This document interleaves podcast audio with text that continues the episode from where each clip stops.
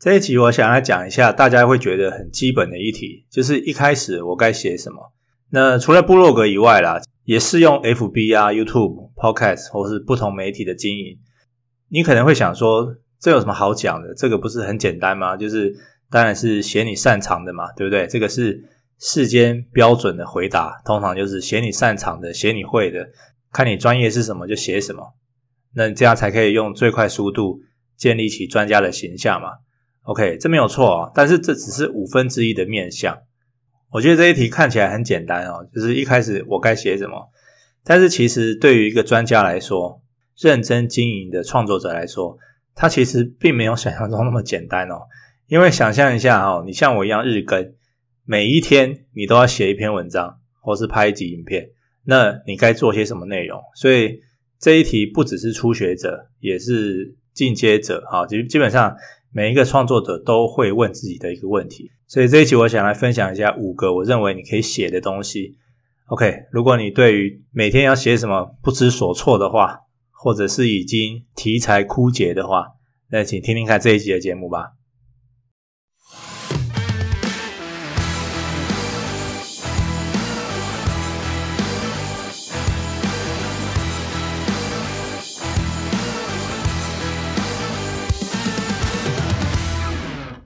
我的答案呢有五个，第一个就是没错，你的专业，你一直写你的专业，它可以让你最快成为领域专家。那专业文对我来说都是硬的文，哈，就是硬的。你一直写专业，一直来硬的，久而久之，你很快会变成专家。可是这个坏处就是说，你很可能就变成了工具人或是机器人，没有人会放感情在你的身上。他们呢，也是读者，或是粉丝，或是观众、听众。他们呢，只是拿了你的内容去成就他们自己。所以，如果你一直写专业，也许会有很多人看，很多人相信你是领域专家。但是，他其实不会让你有一种跟读者产生情感交流的一种关系存在。所以，简单的说啦，我认为内容当然是很好的一个让大家认识你的方法。但是内容本身，它其实是无法养成真正的铁粉的，感情才会，交流才会，互动才会。所以写专业当然是很好，我也非常建议写专业。但是我认为，如果抓比例的话，可能大概就是占个五成。那这个比例，但是我认为，在一个健康的情况下面，也要看你的阶段啦。如果你是刚开始的话，你的内容可能，你的专业内容，你的英文。可能要七八成，对不对？因为第一个，你有很多东西可以写，如果你是刚开始写的话；第二个，你要快速建立专家形象，你就是要多写你的专业嘛。然后再加上，如果你想要快速变现的话，那专业才可以让人家愿意买你的东西啊。就是你要成为专家以后，你再去卖东西，他们会比较相信你，然后跟你买。OK，所以没有错，这是一个最大宗，你应该一开始就开始写的。此外，哈。你还应该写，我认为第二个就是软性的东西，你的兴趣，或是写好玩的。那为什么写软的文章也很重要呢？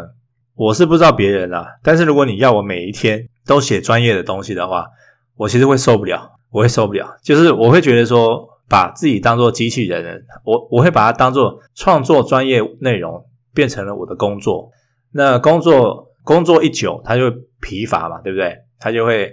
好像有点那什么工作倦怠，但是创作本身这件事情我是很喜欢的，所以我认为任何一个创作者，他除了创作硬的文章以外，硬的作品以外，他也要固定的产出软性的作品啊，软性的文章或是影片。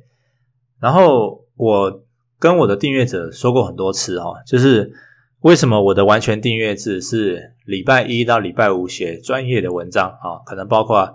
这个网络知识啊，个人成长啊，一些大师的理念啊，哈等等。但是礼拜六呢，就是属于我自己创作者的时间。我想写什么我就写什么，我会写一些好玩的，写一些个人观感，写一些呃亲子教养，写一些宗教信仰、灵性的东西，就是或者是一些天马行空的东西。然后我觉得这样子对我来说啊，我活得比较像一个自由的创作者。我其实可以不需要去为读者想说他们想看什么，而是去一个礼拜有那么一天，我可以写我想写的东西。好，那当然我知道，可能很多人说，你一开始你是谁？好，读者其实并不想关心你的生活大小事，对不对？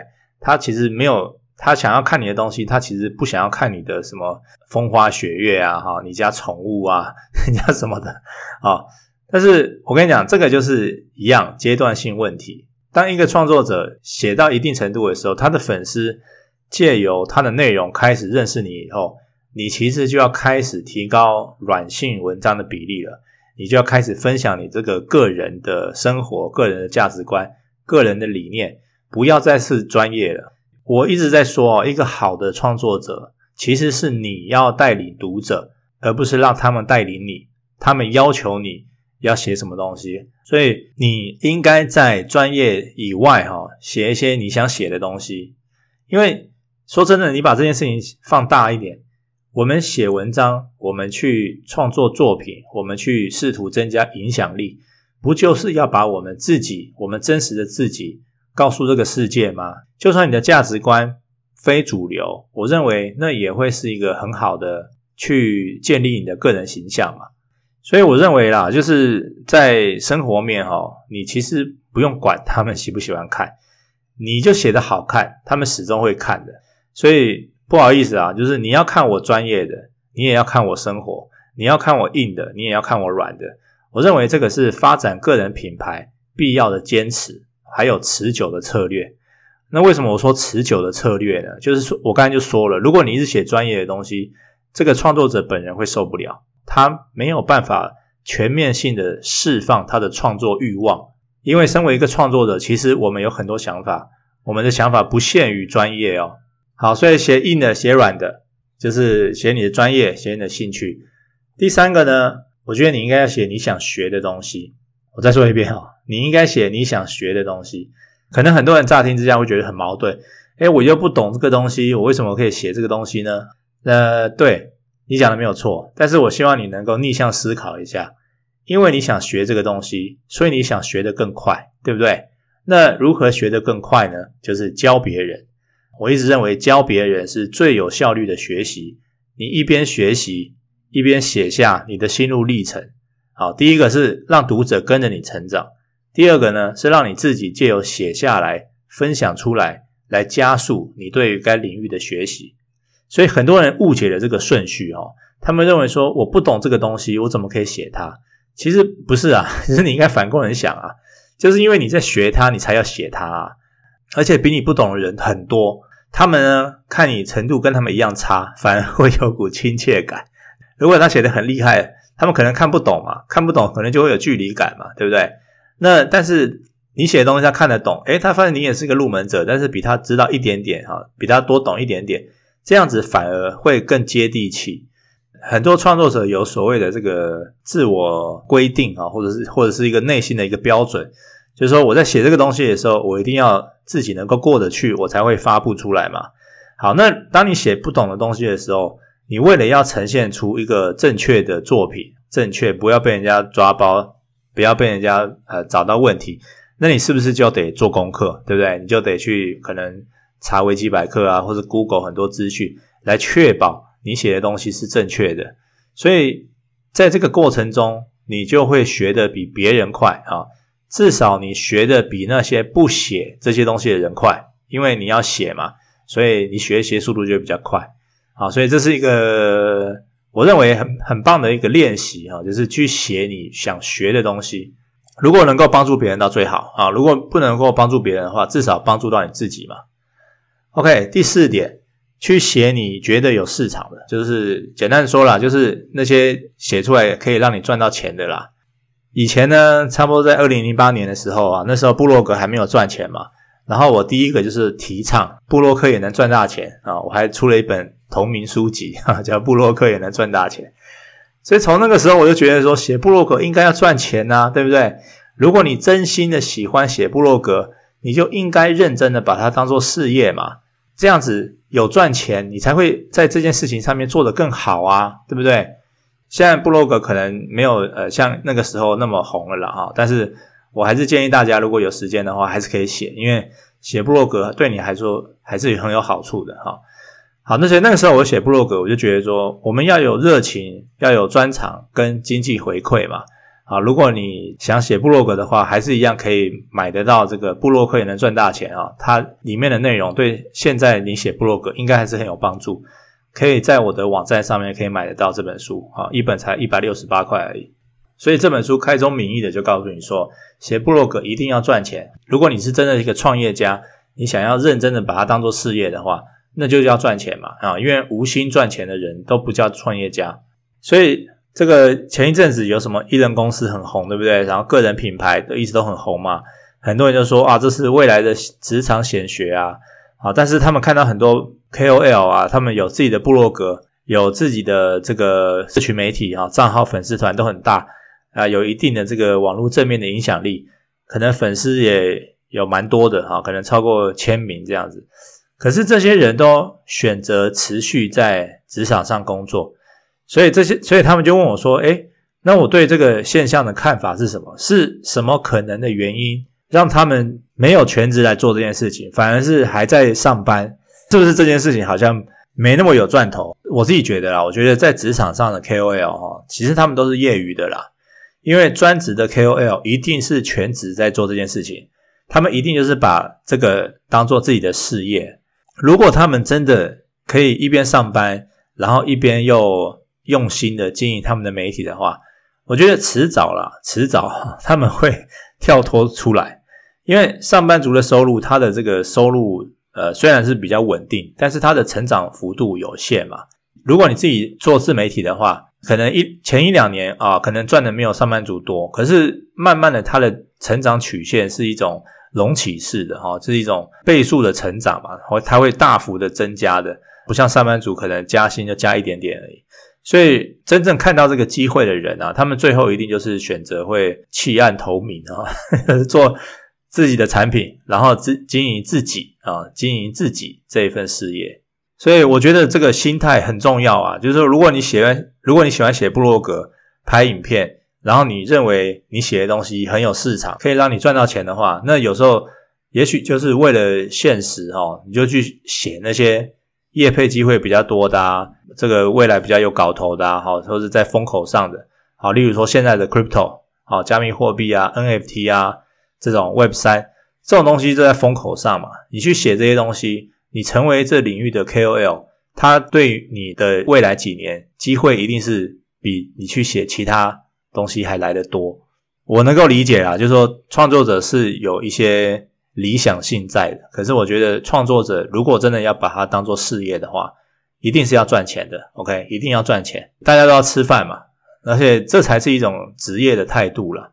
讲到这边，我顺便提一个，呃，前几天有个人问我哈，他说他看我每天写作，呃，会不会有想要放弃的念头？然后说，然后哦，对，然后他还问我说，呃，当我有放弃的念头的时候，我会怎么做啊？然后我其实打从第一个他就问错问题了，因为我是职业的，职业的选手不会有放弃的念头的，放弃。根本不是一个选项，就好像你是 NBA 球员，然后人家问你说：“诶，你打了这么多年 NBA，你有没有放弃的念头？” 你不觉得这种问题很可笑吗？对于这一种职业的人来说，啊，这是根本是侮辱他了。